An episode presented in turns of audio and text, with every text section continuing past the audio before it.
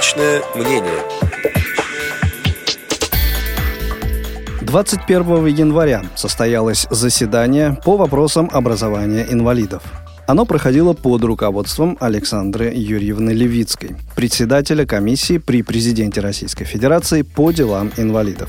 В нем принял участие и депутат Государственной Думы Российской Федерации, вице-президент Всероссийского общества слепых Олег Николаевич Смолин. Специально для Радио ВОЗ он прокомментировал некоторые результаты совещания – 21 января в администрации президента состоялось совещание по вопросам образования инвалидов под руководством советника президента Александры Юрьевны Левицкой. Она же председатель комиссии по делам инвалидов при президенте Российской Федерации. В совещании принимали участие замминистра образования Татьяна Юрьевна Синюгина, замминистра труда Григорий Григорьевич Лекарев и ваш покорный слуга, как руководитель рабочей группы по дошкольному и общему образованию инвалидов при президентской комиссии. Обсуждали грядущие вопросы и план работы рабочей группы. Среди того, о чем договорились, хочу заметить, что в феврале Рабочая группа совместно с Рособорнадзором планирует в очередной раз обсуждать вопросы, связанные с ЕГЭ для ребят с инвалидностью. В марте мы будем обсуждать совместно с Министерством образования и науки и Министерством труда проект федерального закона о внесении изменений в закон об образовании в части образования инвалидов и других лиц с ограниченными возможностями здоровья. И, может быть, самое важное,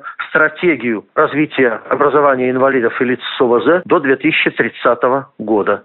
Надеюсь, что эта работа хотя бы отчасти поможет исправить ту сложную ситуацию, которая сейчас сложилась в образовании людей с инвалидностью. Хочу сказать, что и Александра Юрьевна Левицкая, и Министерство образования и науки понимают сложность ситуации мы совместно пытаемся переломить негативные тенденции в этой области, в том числе связанные с тем, что место реальной инклюзии у нас сейчас занимает псевдоинклюзия, когда людей с инвалидностью помещают в обычные школы, но забывают создать специальные условия. Короче, работа впереди.